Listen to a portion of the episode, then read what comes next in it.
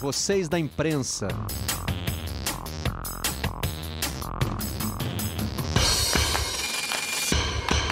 Olá, amigos do canal Campeão. Está começando mais um Redação Home Office da sala da nossa casa para onde você estiver. As férias dos atletas terminaram. O protocolo da volta do futebol foi aprovado com restrições pelo Ministério da Saúde, que tem preocupação com o número de técnicos. Enquanto isso, alguns profissionais do futebol estão perdendo o emprego. As demissões já começaram a atingir. Na Europa também há uma expectativa, se bem que lá mais clara, né? Porque a epidemia já está mais sob controle. Já se vê luz no fim do túnel na Espanha e os portugueses começam a contar os dias para a volta dos campeonatos. Mas ainda existem manifestações como essa do Agüero de preocupação com o retorno do futebol. Agüero, jogador do Manchester City da seleção argentina, diz que não só ele, mas que outros jogadores também estão preocupados. E no meio disso tudo tem celebração, né? O PSG foi declarado campeão francês e alguns jogadores do clube se manifestaram nas suas redes sociais para comemorar uma conquista diferente. E temos uma efeméride hoje, 15 dias do primeiro gol oficial de Lionel Messi com a camisa do Barcelona. Já chegou causando, ó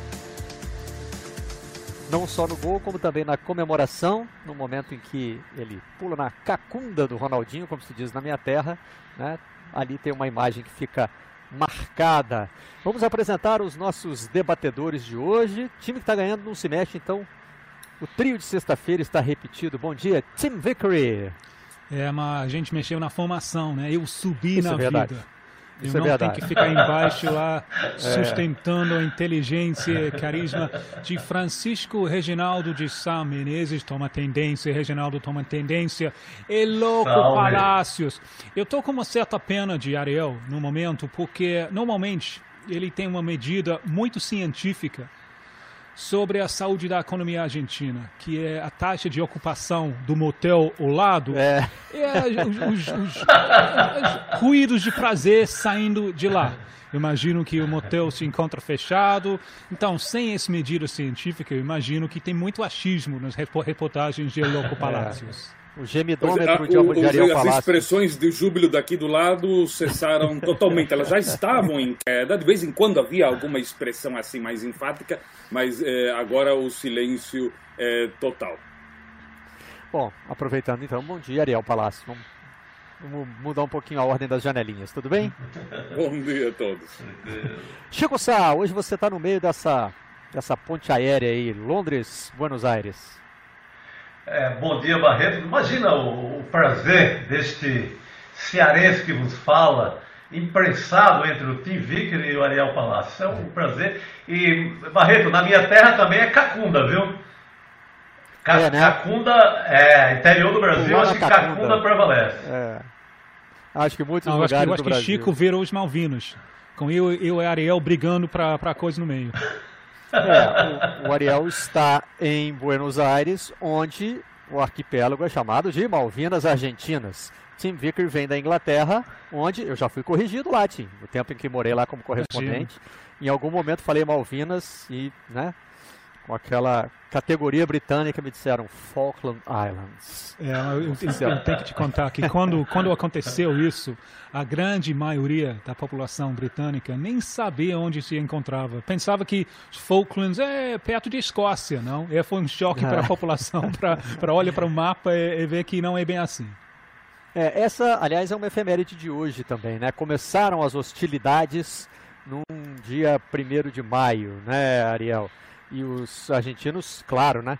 Eles se lembram muito mais da Guerra das Malvinas do que os ingleses fazem questão de registrar como efeméride. Aliás, é, é, é- é uma disputa que chegou ao futebol também, de certa maneira, né? Pois é, bom, é, é um árido arquipélago lá nos cafundós meridionais do Atlântico Sul. Esse arquipélago foi avistado pela primeira vez nem por argentinos, nem espanhóis, nem ingleses, foi pelos holandeses no século XVI. Décadas depois, os ingleses aí sim foram os primeiros a desembarcar, mas na sequência chegaram os franceses que lhe deram o nome de Malouine, porque o barco que chegou ali vinha de Saint-Malo, o porto francês, e aí de Malo virou Malouine, e fundaram o primeiro vilarejo. Depois é que chegaram os espanhóis que tomaram o controle das ilhas, mas eles foram embora em 1810. E durante 10 anos, esse arquipélago esteve sob o controle férreo dos pinguins. O Homo sapiens só voltou ali em 1820, quando chegaram os argentinos. Mas eles se instalaram para valer em 1827, até que os ingleses, seis anos depois, voltaram e os expulsaram. As Malvinas, ou as Falklands, na denominação britânica, são reivindicadas pela Argentina desde a conquista por Londres em 1833. Enquanto isso, as ilhas eram povoadas pelos Kelpers, que é a denominação dos ilhéus, que são descendentes de escoceses, irlandeses, galeses e ingleses. Simultaneamente, na Argentina, as crianças nas escolas ouviam permanentemente os professores repetindo a seguinte frase: Las Malvinas são argentinas, as Malvinas são argentinas. Essa era a frase constantemente repetida ainda até hoje.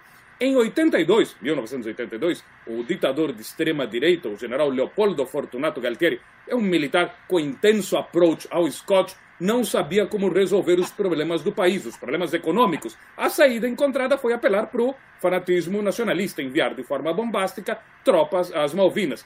O ditador enviou 550 comandos, navios, um submarino, para enfrentar 42 soldados voluntários e 6 policiais kelpers. Galtieri achava que os britânicos não iam tentar recuperar as ilhas de jeito nenhum. Ele achava que eh, quem comandava a Inglaterra na época era a primeira-ministra Margaret Thatcher, uma mulher. E Galtieri achava que uma mulher jamais tentaria enfrentar o um homem. Bom, o otimismo dos militares argentinos junto com o machismo levaram a um resultado catastrófico. Thatcher enviou a maior frota britânica vista desde o fim da Segunda Guerra Mundial. Galtieri foi derrotado, foi derrubado. Isso marcou a história do país com os mais variados efeitos. A catástrofe bélica afundou o regime militar e, graças a isso, a Argentina se tornou o primeiro país no Cone Sul a encerrar a ditadura antes do Brasil, do Uruguai, Paraguai e Chile. E aqui na Argentina não houve transição política, já que os militares estavam totalmente desprestigiados. E essa derrota, inclusive, permitiu que os ex-torturadores da ditadura fossem julgados e condenados à prisão.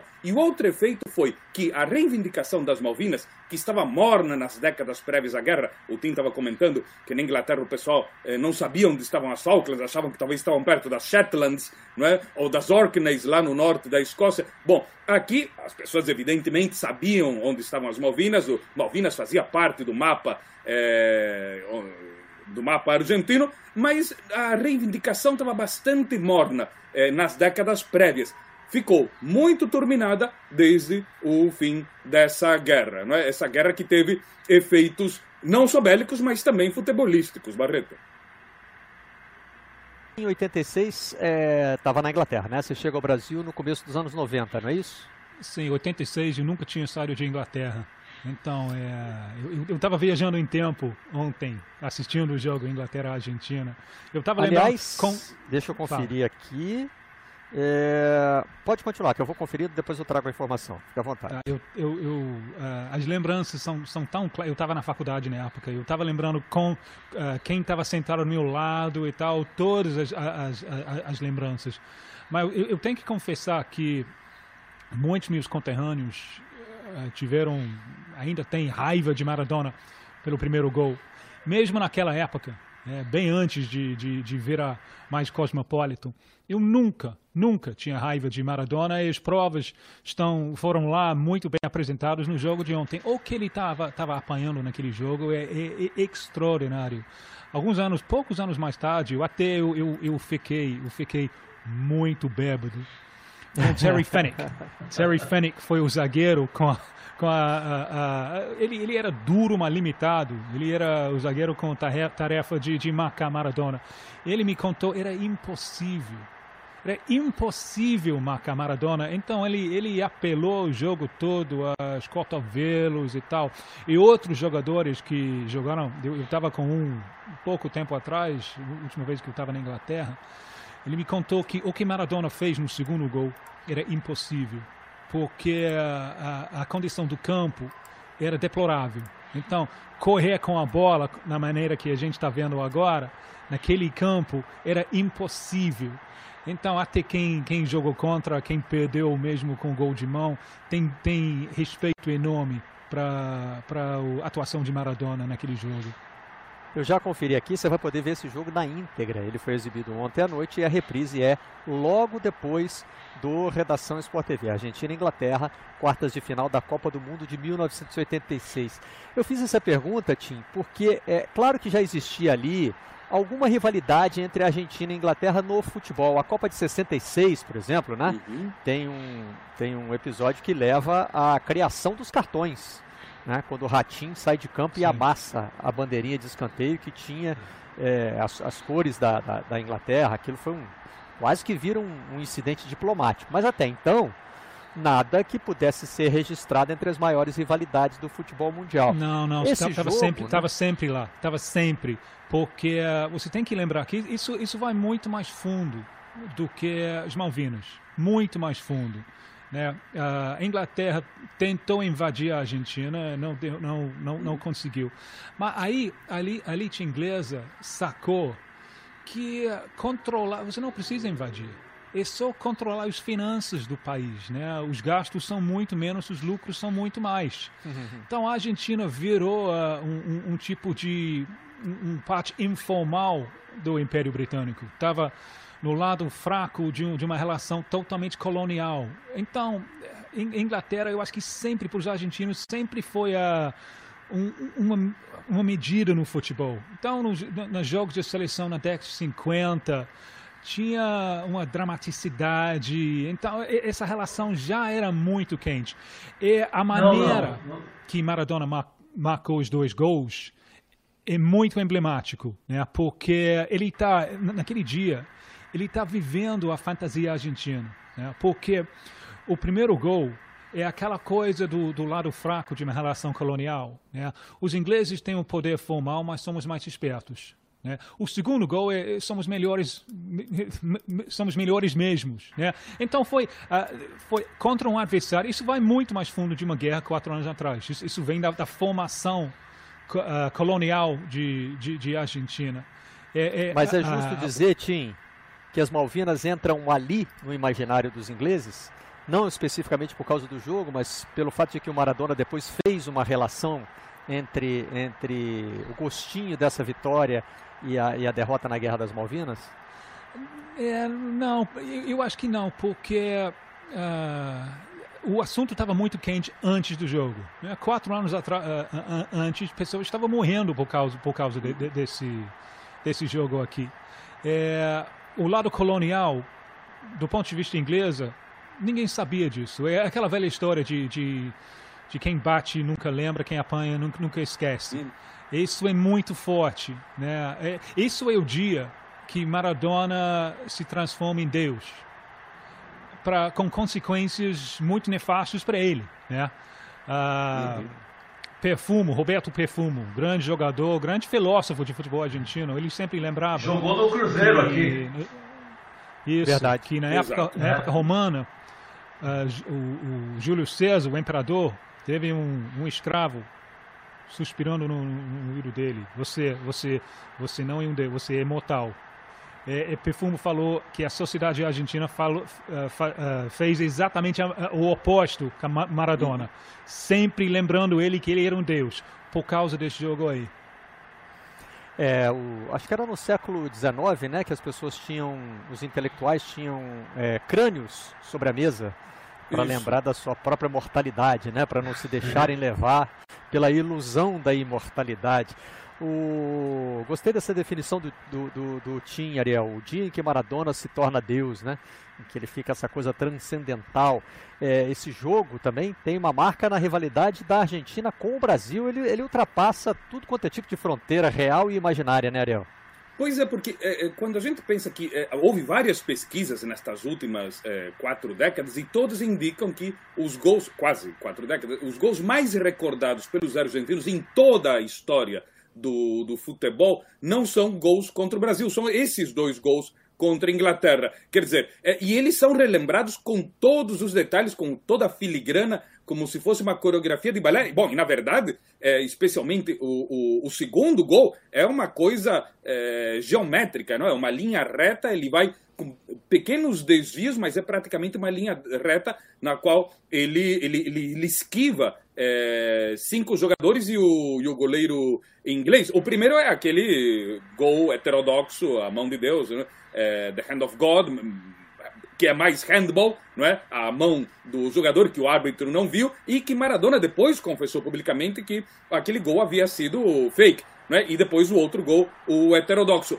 A segunda marca é, levou o prêmio do gol no, do século, né? Ou melhor gol, melhor gol da história da, da Copa Mundial de Futebol. Isso foi definido num, num, numa pesquisa feita pela FIFA em 2002. Não é? É, a, a, o engraçado é que, para aumentar ainda mais essa rivalidade, o segundo gol do século foi infligido aos, pelos ingleses aos argentinos por Michael Owen na Copa da França de 98. E tem aquela coisa, né? Se no Brasil existe a expressão vencer é sempre bom, mas vencer dos argentinos é melhor, os argentinos usam a expressão contra os ingleses ser melhor, contra os ingleses é melhor. Não é? A torcida argentina, quando pula na arquibancada ou nas praças para estimular a seleção, grita: quem não pula é um inglês. É? E essa frase é gritada até em, em, jogos que não tem a ver com a Inglaterra, onde não tem nada inglês no, no jogo. Ou seja, uh, uh, Boca contra o River, eles gritam que não pulam inglês. É, é, aliás, outra coisa dessa relação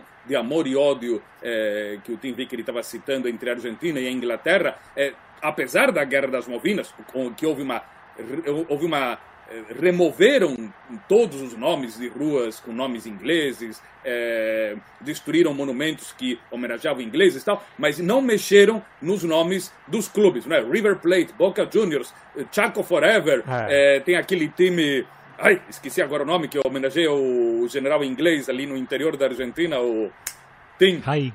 Haig. Me recorda aí. Douglas é, Haig. Douglas Haig, não é? Então, quer dizer, ah. é, Banfield, enfim, o Hurlingham, não é? Então, quer dizer, isso não, não mexeu. É, tem o Arsenal, Puta, tem o Arsenal, enfim, não é? Bom, é, os brasileiros consideram que a Argentina é o rival sine qua non, não é? A seleção que Sim. propicia mais deleite em vencer. O torcedor brasileiro é fiel nessa, nessa rivalidade. O argentino tem uma coisa mais promíscua, né? Porque ele tem a rivalidade contra o Uruguai, que é a mais antiga, é, contra o Chile, recente por causa das Copas Américas e também por uma questão geopolítica ali no meio das fronteiras, e a Inglaterra. Quer dizer, a minha teoria é que o sonho dos torcedores argentinos seria mais ou menos esta: derrotar o Chile nas oitavas de uma Copa do Mundo, depois vencer o Brasil numa semifinal e aí na sequência derrotar a Inglaterra na final. Mas onde que entram os uruguaios? Derrotar a Inglaterra na final no Estádio Centenário em Montevideo sob olhares dos rivais uruguaios, né? Seria uma intrincada teia de rivalidades, esse, essa, é um Kama Sutra futebolístico, Barreto. Só, só o Redação Sport TV consegue citar o Kama Sutra em duas semanas seguidas, né? Na sexta-feira passada é já tivemos uma. Né, Chico? Louco, já tivemos essa citação e agora que, outra. Não, em plena pandemia, o Kama Sutra está é. guardado, está empoeirado. Só para explicar uma né? coisa, para as pessoas que estão vendo, quando o Tim falou antes do, do índice econômico, faltou explicar um pedaço. Eu sou vizinho de um motel, um motel vertical, isso. que está aqui do lado. Por isso, a, a, a, o negócio era, é, eu sempre ouvi ali as expressões de júbilo provenientes daqui. Quando o motel enche, os oito andares, é que a prosperidade econômica, que a economia está se movimentando e outras coisas. Mas neste momento de pandemia, o silêncio aqui do lado é total cada um tem seu índice, né? A, a, revista The Economist usa o Big Mac, que é um produto exatamente, similar que tem em vários países do mundo, né? Aliás, a Argentina, sempre criativa, congelou o preço do Big Mac para fraudar a posição no ranking da Economist. Né? Mais uma dessa rivalidade argentinos e ingleses. Né? O Ariel tem um é. gemidômetro dele aí, que é, ele, vai, ele vai medido pelo, pelo movimento do motel. Chico, quando o Ariel falou dessa questão do gol, eu fiquei pensando aqui que se me pedir para lembrar de cara assim, um gol marcante da seleção brasileira, vai ser contra a Itália. É o gol do Capita o quarto da, da, da, da, final da Copa de 70. Agora, o gol sofrido, o primeiro que eu vou lembrar é o do Canidia. Ah, sim. Canidia fica, pelo menos, entre os, lá, os, os, dois, os três gols mais sofridos da existência é, de, de é torcedor da seleção. É, o 7x1 tem tanto gol que a gente não consegue escolher um daqueles, né, para ser o, não mais lembro sofrido. De nenhum, não, não é. lembro de mais nenhum gol do 7x1. a gente não consegue distinguir um gol do outro. Não, Aquele não, do talvez Canidia, o, não, do, do, do Canidia ficou. O do Canidia ficou. Aliás, com, com, com uma seleção argentina jogava demais, né? Eu gosto muito daquele time. Como jogava bola, como, como sabia é, contra-golpear na hora certa. Que aquela seleção me, me, me, me, encantava. Eu sofri muito. Eu lembro que eu joguei uma. cometi o, o pecado de jogar um, um, copo em cima da, do teto da igreja de Santa Cecília, já aqui em São Paulo, naquele gol do Canidia. Estava ali com a minha cerveja habitual e sobrou, quase sobrava para o vigário da igreja de Santa Cecília, quase sobrava para o padre, porque eu sacudi lá do, do décimo andar, em cima da cúpula da igreja de Santa Cecília, aqui em São Paulo, no centrão de São Paulo, esse copo no justo momento do, do gol do Canidia. Maldito Canidia! Tem caco de vida até hoje lá para lembrar. Foi, a parte, lembrar foi aquela coisa de derrubar um pouquinho de bebida para o santo? Foi isso, Chico? É, em vez, boa, de, boa, em vez do bolinho, você já mandou o copo todo, né, Chico? É. Perfeito. Gente, é, estamos num clima muito descontraído até agora. Aliás, é muito fácil entrar nesse clima com vocês, mas eu preciso fazer um, um, uma nota de pesar aqui. É, morreu Adriano Pessini, jornalista de São Paulo, que foi editor do jornal Agora, do Grupo Folha. É, muito jovem, né, Chico? 40 e poucos muito. anos, eu não tenho a idade precisa sim, dele aqui, mas ele tinha pouco sim, mais de 40 sim. anos. É, essa, esse falecimento não tem relação com, com a pandemia de Covid, ele sofria de câncer e é uma perda que eu queria registrar, enviando aqui os nossos, os nossos sentimentos à família do Pessini, notório palmeirense. Sim, grande colega, grande colega de, de eu na Folha, ele lá no, no, no Agora, nos encontramos muito. Um, um, um, é, é, muito triste. E tivemos a morte também do Nirlando Beirão, Barreto. Uhum.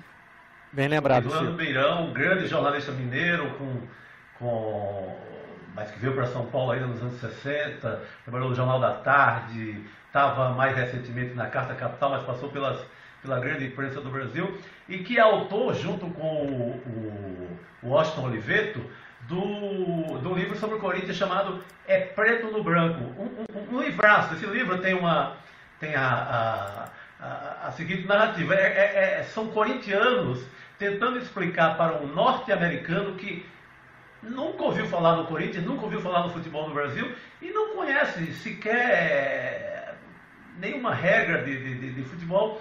Então é, são eles os autores, corintianos fanáticos, tentando explicar para um, um, um americano é, o que vem ser, o que vem a ser essa religião, essa loucura chamada Corinthians.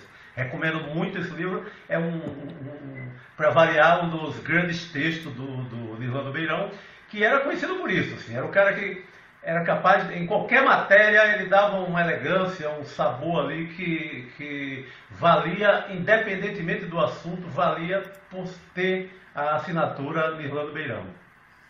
Fica aqui o nosso abraço especial ao Antônio Prata, né, enteado do, do Nirlando sim, Beirão, sim. É, que sempre o tratou com muito carinho, citou o Nirlando em algumas das suas crônicas. Tem uma que é, é Romeu e Julieta sendo recontado na praia, em capítulos, que é, uma, uhum. que é, mais uma das crônicas deliciosas do Antônio Prata. Fica aqui o nosso abraço para ele. Um abraço para toda a família. Um abraço. Feitos os registros, vamos então aos assuntos do dia. Não sei se vocês estão com a mesma sensação que eu. Essa semana é, parece que consolidou a ideia de que o futebol vai voltar. Acho que não tem mais como escapar disso. Embora essa tenha sido a semana em que, por exemplo, né, a, a Argentina anunciou que está se preparando para um ano sem futebol e a França se juntou à Holanda e Bélgica no cancelamento de campeonatos mas parece que o movimento pela volta do futebol, é, é eu, não, eu, não, eu, eu ia dizer que é irreversível, mas né, nós estamos diante de um cenário muito novo em termos de saúde, não dá para dizer. Pode ser que daqui a pouco se chegue à conclusão, mas o, o, mundo do futebol me parece muito determinado a voltar com os jogos esse ano. E outra marca da semana é que eles apareceram, né? Os jogadores, os atores, os artistas do espetáculo né? É o Fiore Gigliotti, o, o Chico que usa essa expressão, é, sim, né? sim, sim, sim, sim. Abrem-se abrem-se as cortinas, Abrem-se as cortinas. em cena os artistas do espetáculo, se não me engano é assim. É, jogadores falaram, mais dirigentes falaram. Ontem mostramos aqui uma declaração forte do Raí. O Paulo Autuori também foi muito marcante, muito incisivo. Parece que a comunidade do futebol finalmente resolveu reagir, né? Vamos começar com a realidade brasileira. É, aqui se discutia a possibilidade da volta em 17 de maio com a curva de casos e de mortes, principalmente, ainda na ascendente. É, isso parece que já ficou, já ficou para trás, mas o que faltava, que era a palavra do Ministério da Saúde, chegou. É, o novo ministro da Saúde, Nelson Tais, é, já disse no seu né, discurso de posse que estaria alinhado com o presidente Bolsonaro, que essa semana manifestou seu desejo de ver o futebol de volta. É, agora, o Ministério da Saúde diz que é favorável ao, aos protocolos que estão sendo desenvolvidos para a volta do futebol. Aos treinos primeiro e depois às competições. Né? E dizer, a, falar da volta aos treinos hoje é importante porque estão acabando as férias dos jogadores. Né? Hoje é feriado de 1 de maio, teve clube que até topou dar uma esticadinha no fim de férias, está voltando aos trabalhos só na segunda-feira, mas as férias já estendidas dos jogadores. A primeira medida foi dar 20 dias de férias, depois não teve jeito, mais 10 dias, completou-se o mês de férias fora de hora. Hoje seria o dia da volta ao trabalho, a maioria dos clubes vai estar na segunda-feira. Alguns em home office, o Fluminense, por exemplo, anunciou que vai trabalhar em home office com seus jogadores né, vai usar a tecnologia, como estamos usando aqui no Redação, outros querem trabalhar presencialmente. O segundo passo seria voltar aos jogos. E a preocupação que o Ministério da Saúde manifesta, me parece ter sido assim a única observação relevante, é com relação à testagem de jogadores. Tim, poderiam faltar testes para a população, para os hospitais, se o futebol comprasse muitos para manter a integridade dos seus jogadores. Sim, eu estou sentindo uma preocupação para o jogador brasileiro, que eu acho que está é, tá correndo o risco de ficar desprotegido.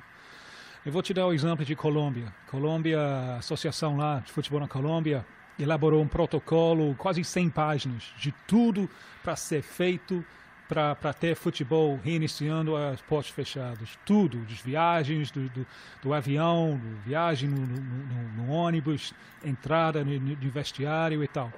E o governo de Colômbia deu uma olhadinha e fala, ainda não, ainda não. Uhum. Aqui a situação é diferente. Né? O governo federal parece um grande incentivador da volta de futebol, no sentido que o, o, a sociedade precisa, né? Que então o, o jogador ele é sujeito a, a virar tipo uma cobaia, né? quase uma, uma foca de circo para entretenimento do, do, do, povo. E o segundo problema que o jogador brasileiro tem é, vem do calendário, vem de, daquele extra nível de burocracia da, das federações estaduais, né? porque eles estão loucos para voltar, para motivos compreensíveis. O, o, medo de que a, a, os campeonatos estaduais não vão terminar.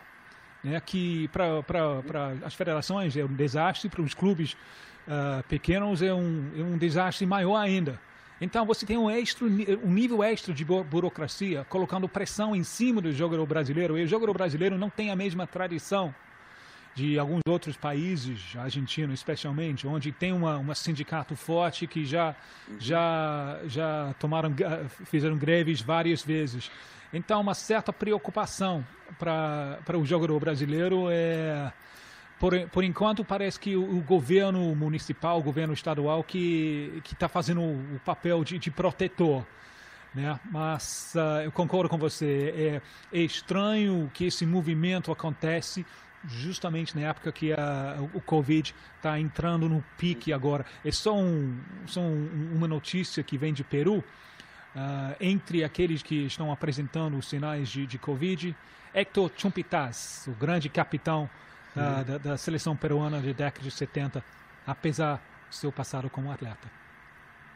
Mais um, né? Mais um com passado de atleta que sofre as consequências do Covid. Ariel, os jogadores, eu me lembro que eles se manifestaram, né? Declararam publicamente uma preocupação, é, não só com a questão da saúde, como com a questão salarial, e as duas capas, as duas, na verdade, estamos é, mostrando aí, é, o Globoesporte.com e o Estado de São Paulo, eu usei a expressão capas porque a gente aqui no, na, nas internas sempre fala assim, ah, mostra a capa do jornal tal, é uma reportagem do Estado de São Paulo e uma reportagem do Globoesporte.com. O Globoesporte.com fala da questão do Ministério da Saúde e no Estado de São Paulo já é, as primeiras consequências, né? Clubes que estão demitindo e entre eles estão o Flamengo, que é sempre apontado aqui como uh, o, o clube exemplar em termos de finanças, O Corinthians, que arrecada muito, mas tem uma dívida grande por conta do Estado. E tem um destaque no fim ali para o Palmeiras também, levantando é, o valor da dívida que o Palmeiras tem com a sua patrocinadora, que não é só patrocinadora, né? faz investimentos também para compra de atletas. Ariel, é, eu, eu, queria saber se já temos reações dos clubes, porque é, a questão do, do, do, do, Na verdade, hoje temos um planejamento do futebol argentino para o caso de não haver futebol no segundo semestre. Né? O que a AFA fez foi dizer o seguinte: olha, estamos aqui nos organizando, já temos os classificados para Libertadores, para a Sul-Americana, uhum. e o futebol vai voltar do jeito que der. Se tiver como ter um campeonato inteiro, excelente. Se não tiver, a gente vai organizar algum tipo de torneio que vai durar um mês, dois meses, né? Os clubes já se manifestaram, ainda estão é, em silêncio. Os Ariel. clubes estão surfando nessas declarações da, da AFA. Tá todo mundo muito sem saber como como reagir nesse nesse âmbito. É, por um lado, os jogadores que ficaram firmes e falaram a gente não vai participar do jogo, algum seja com torcida ou seja sem torcida, porque o próprio contato entre os jogadores já, é, digamos, seria um, um festival é, ideal para o novo coronavírus é, se espalhar entre eles. Né? Isso sem necessidade da torcida estar presente, só entre os jogadores. Então, eles ficaram firmes em relação a isso. Por outro lado, eles também expressaram preocupação é, para quando voltariam aos treinos. O, a, tudo, tudo, é, tudo, este cenário é muito dinâmico, Barreto. Então, é, todas as coisas mudam muito rápido. Semanas atrás, estava se falando de é, retomar os jogos em agosto. Então, os jogadores falaram: bom, se vamos retomar em agosto, pelo menos temos que ter um mês de treino, ou seja, que comecemos a treinar em julho. Então, tudo isso foi empurrado para frente. A AFA é, disse o que você é, citou: não é? o, o futebol fica no freezer é, o, o, campeonato fica do jeito que, que está, ficam os quatro é, já definidos para Libertadores de 2021, se essa Libertadores vai ocorrer da mesma forma ou não, enfim. É, então é, fica tudo como empurrado é, para frente na expectativa de ver como é que se define. Então os clubes, eles acataram, mesmo sem declarações oficiais, é, assentiram, aquela coisa, quem cala consente, bom, fizeram mais ou menos isso, eh, seguiram mais ou menos essa linha da Associação de Futebol da Argentina e essa possibilidade de talvez fazer uma espécie de CIDER, né? digamos que haja um, um período aí de três meses, outubro, novembro, dezembro, hipoteticamente, se houvesse alguma chance de retomar os jogos, fariam alguma espécie de mini campeonato. Na Argentina, eles estão acostumadíssimos a, nos últimos anos a improvisar campeonatos em cima da hora. Isso a gente já viu, já falamos sobre isso várias vezes. Então, não seria estranho que eles fizessem alguma coisa assim para é, animar ou satisfazer os torcedores e conseguir algo de verba é, publicitária. Então, isso não se descarta fazer alguma espécie de campeonato é, tampão e poder retomar as coisas normalmente, se não houver uma segunda onda da pandemia, no, no ano que vem.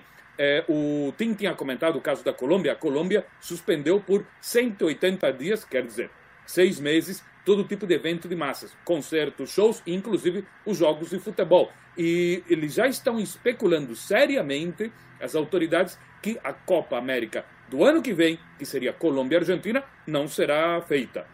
Os colombianos já estão deixando claro isso. Os argentinos não estão falando sobre o ano que vem, porque a preocupação deles é, é imediata.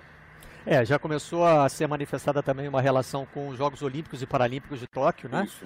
É, que já teve um membro do comitê organizador que disse que se não houver uma vacina, mesmo em 2021 há um risco, ou seja, em outros lugares já está o, o se já está sendo aceitado. Nas minhas duas, duas uhum. últimas colunas no Globo, eu falei dessa, dessa evolução de expressões, né? O futebol ficou obcecado pelo quando. Quando vai voltar? É, é começo de maio? É meio de maio? É começo de junho? Né? Só se pensava nisso. Aos pouquinhos foi migrando para o como. Como é que vai voltar, uhum. gente? Por exemplo, Exato. se os eventos públicos estão é, proibidos por 180 dias, não vai ser com público, evidentemente. Ah, vai ser sem público? Como é que é? Aí pintaram aqueles números que a gente sempre traz aqui. Precisa de 250 pessoas para ter um jogo, a conta da Bundesliga. É, Vamos tentar é reduzir para 150, né? O modelo que os alemães pensaram em 260. Isso é o protocolo alemão. Mas eu acho muito. É, é uma tremenda irresponsabilidade, é uma, é uma política suicida voltar qualquer coisa de futebol. Agora, eu estou muito com o, o, o, prefeito de BH, o Calil, que é um homem do futebol, e com o Raí, é, o, o Raí no seu manifesto é, é, de ontem, eu acho que não se deve pensar, até por uma questão de, é, de desrespeito com as famílias que estão vivendo é, é, essa tragédia. Porque essa, essa história de adiantar o circo, ah não, precisamos de circo, então o circo tem que voltar a funcionar. É, imagina voltar a funcionar o, o, circo no meio da, da, mesmo com alguma segurança, no meio da, do pico, no pior momento para as famílias que, que, que têm vítimas do, é, do coronavírus, seria no mínimo uma falta de respeito tremenda. Eu acho que não é hora de. É, acho que tem que desmontar esse circo, acalma esse quando e esse como e, e, e vamos resolver o, o, o problema como um problema geral da sociedade. De novo, o futebol tentando ser uma coisa à parte. Igual nas horas que a gente tenta é, é, é, punir alguma coisa no futebol. Ah, no futebol pode, no estádio pode. Não pode. Eu acho que nessa, nessa, nesse momento é, os estádios têm que servir de hospital de campanha e não pensar em bola rolar. É, ontem nós tivemos o, o Raí, que hoje milita no mundo do futebol, como fez a vida inteira, né? Falando de política, né? inclusive é, sugerindo a renúncia do presidente Bolsonaro, chamando o presidente de irresponsável, ou seja, ele se manifestou politicamente como, como eleitor. Né? É, o nosso companheiro Caio Ribeiro, por exemplo, deu uma opinião mais tarde no, no Seleção é, Caseira, é, dizendo que o Raí devia focar no futebol. É, eu, eu não concordo com o Caio nesse ponto. Eu acho que todo mundo pode exercer o seu. É, pode é, usar a sua voz de cidadão. Né? E o Rari claro. estava usando uma entrevista para isso. Nesse caso de hoje, nós temos um político que frequentou o mundo do futebol, foi presidente, aliás, um presidente vencedor no Atlético Mineiro. Hoje o Alexandre Calil é prefeito de Belo Horizonte, ele diz, né, ninguém gosta mais de futebol do que eu. Mas pensar em futebol agora é coisa de débil mental. Quer dizer, a expressão dele é muito forte. O Calil não tem papas na língua mesmo, né? Ele coleciona entrevistas e declarações assim é, muito marcantes.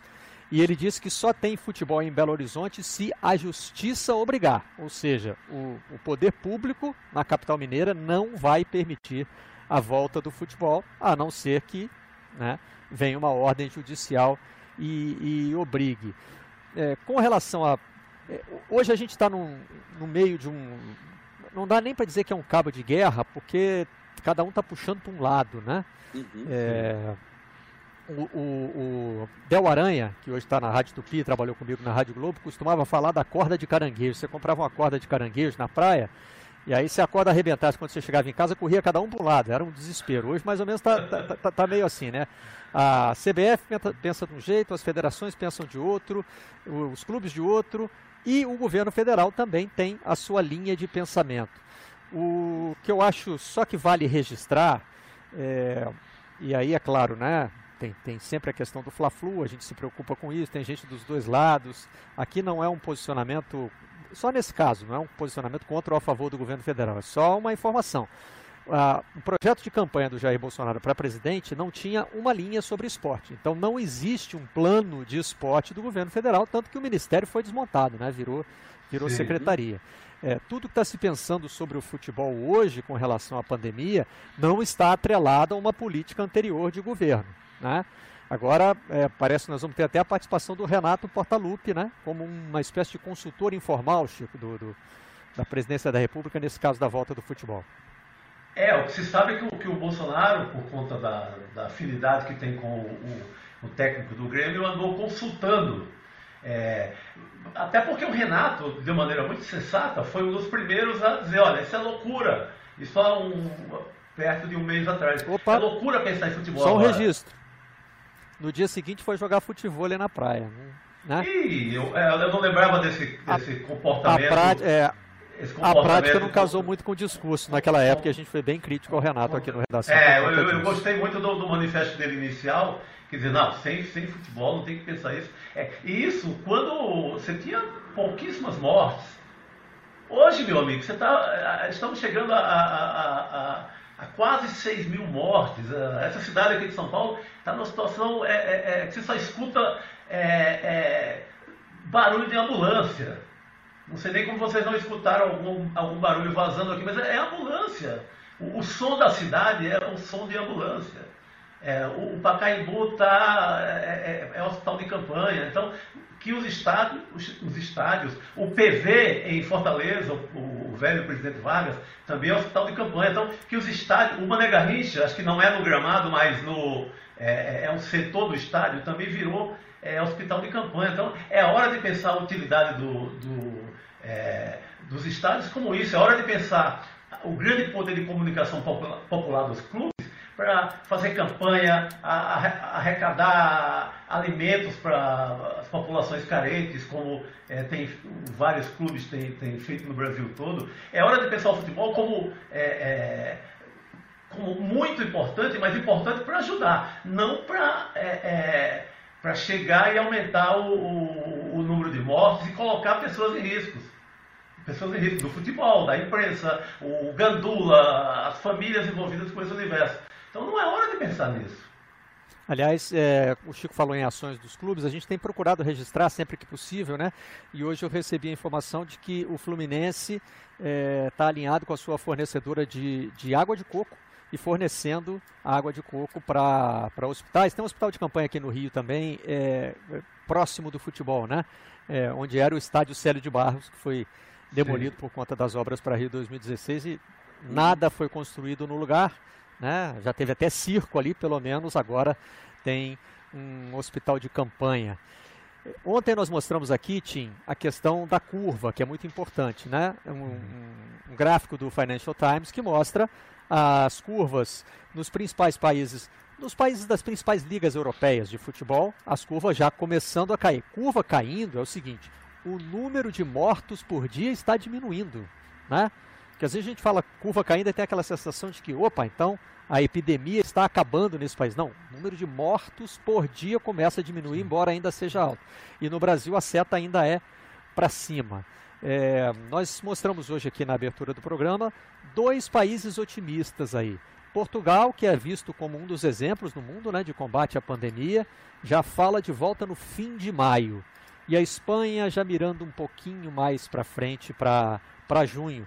Mas sempre é bom fazer esse registro, né, Tim? São momentos diferentes do combate à epidemia de coronavírus. Sim, Brasil é algumas semanas atrasados nisso aí, que faz uh, o papo sobre o de futebol mais, mais estranho ainda. Né? É, a gente sabe que portões fechados envolve muita gente ainda tem muita gente para botar um, um, até um jogo com, com portões fechados, tem, tem bastante gente envolvido e também precisa de recursos do sistema de saúde. Então, é, isso é certo? Você está sugando recursos que poderia, que, que poderia ser melhor empre, empregados? Então, é, é complicado isso. É só sobre Portugal, o Jorge Jesus voltou hoje, né? voltou para Brasil, do Portugal e me pergunto o que ele estava ouvindo enquanto ele estava no Portugal sobre a situação no Brasil e como isso poderia ter um efeito em cima da, do, do, do, do pensamento dele. É, na Europa tem muita gente se manifestando ainda sobre o medo de voltar. Ontem falamos do Gary Neville, né, e hoje tem entrevista do Agüero dizendo isso. Curiosamente, em dois dias seguidos, né, vem do futebol inglês as manifestações de preocupação. É, e o Agüero fala é, na primeira pessoa do plural. Estamos com medo. Ou seja, ele não Sim. diz que. Não é uma declaração que ele bota no CPF dele, né? Sim. Não tem CPF lá. Na Argentina tem, Ariel, na Inglaterra não tem, mas enfim. Na Argentina tem algo equivalente, mas não se usa da então, mesma forma aqui no Brasil. Então tá valendo. Mas ele não bota na conta dele, né? Ele está dizendo que jogadores ainda estão com medo de voltar. Aqui ontem nós mostramos uma entrevista muito marcante também do Rakitic, é, falando na primeira pessoa do singular. Eu quero voltar.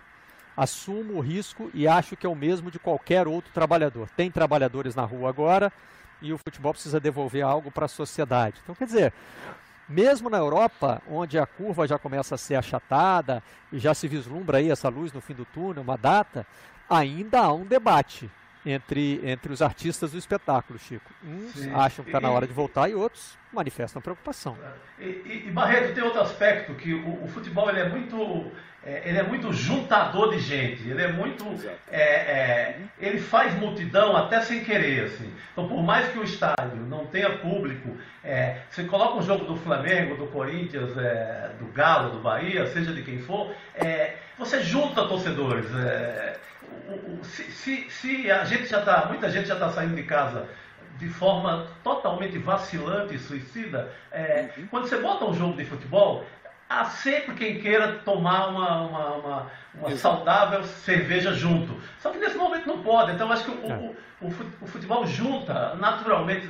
Acaba. Ah não, então só sou eu e quatro amigos, não vai acontecer nada. Desses quatro, cinco amigos, você começa a formar pequenos grupos. Isso, isso é, no momento que a gente vive, isso é uma destruição. É lindo abraçar o amigo na hora do gol, mas agora não dá. Veja. É, tem... é um evento centrípeto. Isso, isso, isso. Diga, Ariel. Sim.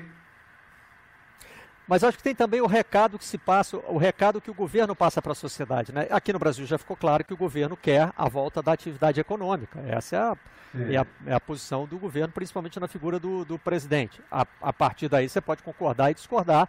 Aqui no Redação, pelo menos o que diz respeito ao, ao futebol, ainda não vi uma voz concordante nesse sentido. Não, tem que voltar, é importante. Os nossos comentaristas aqui todos dizem que não, que não é a hora que deveria haver prudência. O recado que o governo argentino passa, por exemplo, né, Ariel, é outro. É o seguinte, e estamos falando de um país que gosta tanto ou mais de futebol do que, do que o nosso. Né? Exatamente. E o governo diz: estamos nos preparando para a possibilidade de não haver futebol. Se não tiver, não vai ter e vida que segue. Exatamente. Aqui está sendo assim, é, no Chile, é, no Peru, digamos, na Colômbia, como acabamos de falar, em vários países da região, é, as pessoas estão pensando dessa forma, dando atenção à ciência, não é? o, digamos, há, um número. Eu fiz um cálculo ontem à noite para ver como a coisa no Brasil se descontrolou em relação a isso, a, a, a não tomar as mesmas medidas de rigor é, que os outros governos da região, de direita, de centro-esquerda, de todo o leque ideológico, porque aí não tem, digamos, dar atenção à ciência não depende de ideologia, não é? Na América Latina tem 650 milhões de habitantes, o Brasil tem 209 milhões, quer dizer, 32% do total dos habitantes da América Latina.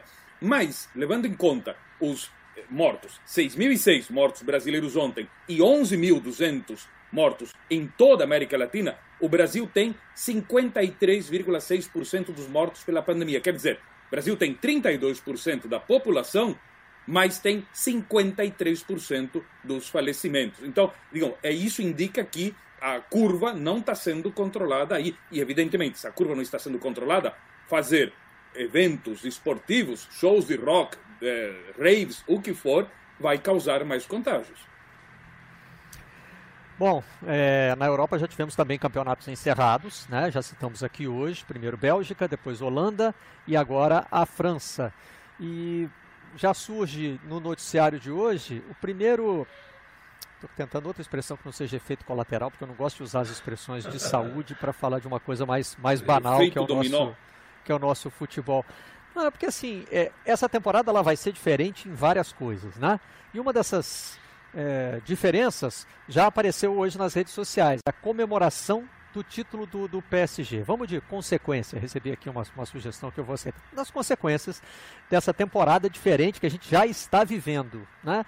É, a comemoração de um título de forma totalmente virtual, porque são os jogadores do PSG postando nas suas redes sociais é, notas comemorativas, né? PSG é o campeão francês. Ontem saiu a decisão oficial da Federação Francesa, é, comemorando não presencialmente o título de um campeonato que não terminou. Quer dizer, não, não dá um não dá um sentimento estranho, Tim? Assim, é, é, é, uma temporada que vai ter, acho que, vários momentos parecidos com esse aí, né? Sim, é, é, é absurdo, mas é de menos. Né? Ah, é. Sim, é, aquelas brigas sobre o que fazer com o campeonato e tal. É, é difícil ter ânimo para entrar numa, numa briga assim, no momento agora, porque eh, tem, tem coisas muito mais importantes. Uh, então a, a, gente vai ter que aceitar a normalidade de, dessa, dessa temporada e, e vida que segue. É, e olha só, não tem nenhuma questão de mérito aqui, hein? O PSG era líder do campeonato com 12 pontos de, de, de vantagem, né? O PSG seria campeão de um campeonato francês que tivesse todas as suas rodadas disputadas. É, só estou dizendo do estranhamento, né, Chico? Não tem a torcida, Sim, não, aquilo o, que você falou, não tem a torcida junta, não tem a cerveja, não tem a comemoração. É, o PSG seria campeão de, de qualquer jeito, sempre no campeonato francês, né? É. O, o, o, desnível é tão grande que o PSG já começou o campeonato sendo campeão, né? Então já podiam ter dado no primeiro jogo também, tanto faz. Né? É, é, acho que na, na França é um caso muito diferente da, de qualquer outro, outro país qualquer outro lugar. É tanto que você dá um título ao PSG, que estava na frente de forma legítima, e também não tem revolta, não tem nada, porque já seria, é muito natural o, o, a, o poderio do, do PSG em relação aos outros. Mas isso em outros, outros países, outros estados, etc., isso daria uma confusão tão gigante, viu, Barreto? Que era capaz de ter briga e aglomeração para contestar esse título. Ontem no grupo de WhatsApp do Redação, nosso amigo Jango saiu-se com uma boa. É, as federações que abram o olho porque o primeiro estadual já acabou, foi na França. porque para o PSG aquilo ali é um estadualzão, né? É, o campeonato nacional deles é, é, a Liga dos Campeões da Europa. Ou seja, já temos um, já temos um, um, um precedente aí, né?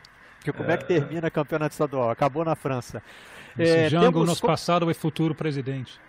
É, esse, futuro esse sabe, esse Jango sabe. O passado já está na história. Eu votaria nele. Mas vamos lá. É, é, começamos o programa com uma efeméride envolvendo um argentino e vamos terminar com uma efeméride envolvendo um argentino. Não sei se ela vai ser tão comemorada na Argentina. E eu errei no começo do programa, eu disse 15 dias do primeiro gol de Messi. Não, né? lógico que não, são 15 anos do primeiro é gol saudade, de Messi. É a saudade do futebol, né?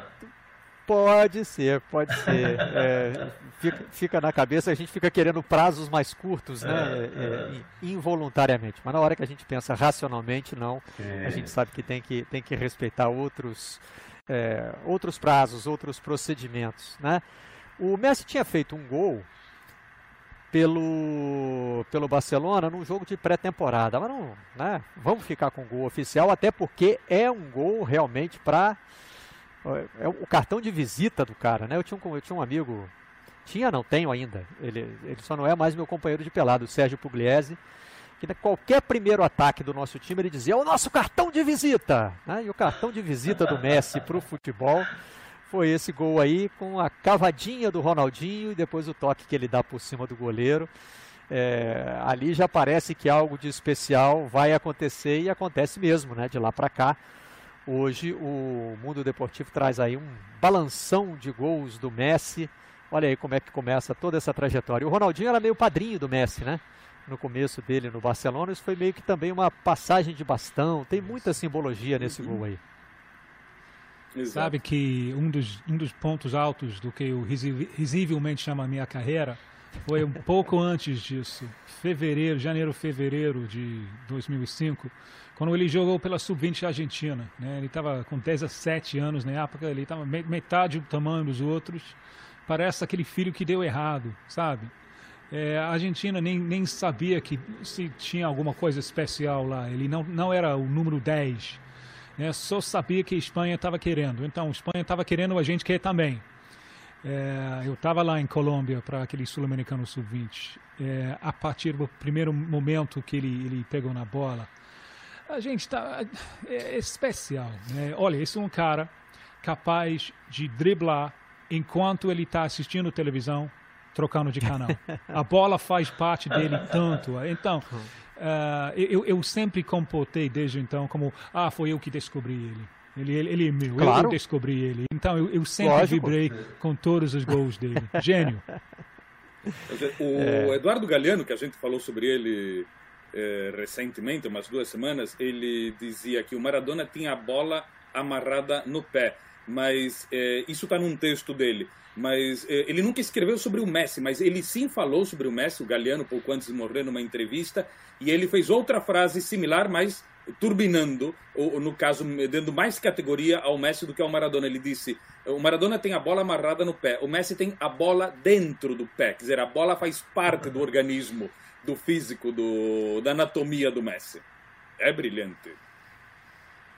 Ora, talvez o Messi não fizesse esses dois gols do Maradona, nem o da mão de Deus, nem o outro, mesmo com todo o talento para fazê-los, mas por conta de um certo recato com a camisa da seleção argentina.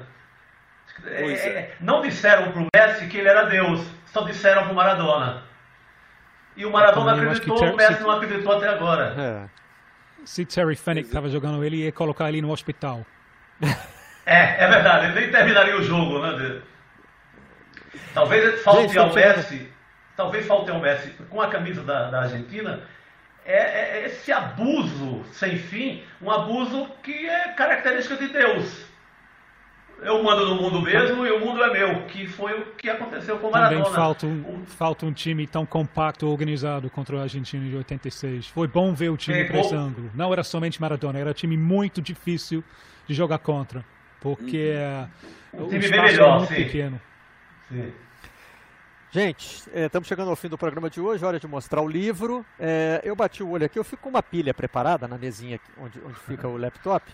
E eu bati o olho aqui, tinha outro separado, mas como começamos o programa falando de expressões regionais, o Chico falou que na terra dele também é cacunda, né? Eu, eu, disse que o Messi subiu na cacunda do, do, do Ronaldinho para comemorar esse gol. É, eu bati o olho nesse livro aqui, do Zé Arnaldo Guima, que é o Pequeno Dicionário do Futebolês. É uma ideia muito legal. É, eu recebi esse livro já tem um tempo, me divirto até hoje com ele.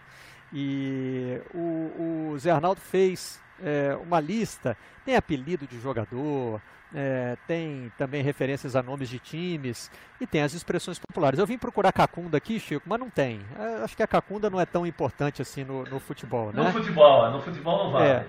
Mas assim, seguindo pela, pela letra C aqui, ó, eu achei cabeça inchada, que é o estado do jogo do torcedor depois da derrota do seu time. É. Cabecinha de ouro, que era o apelido do Baltazar, artilheiro do ah. Corinthians. Cachaceiro, disse do jogador que gosta de beber e está sempre envolvido em noitadas e farras. Cachorrada, a torcida do Botafogo Carioca, aliás, a própria torcida é. se chama assim, né? É... Fala de cal, Pó que é usado para marcar o campo e fazer as diversas linhas e que a gente transformou também em expressão, né? Bota na cal. Bota na cal. Nem sei se a palavra é feminina, mas no futebol virou isso para dizer que é pênalti, né?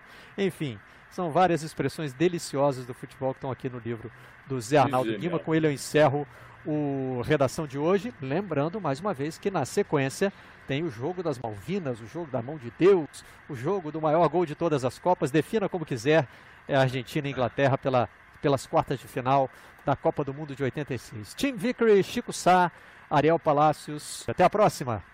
Até mais, querido. Bom fim de semana a todos. Vocês da imprensa.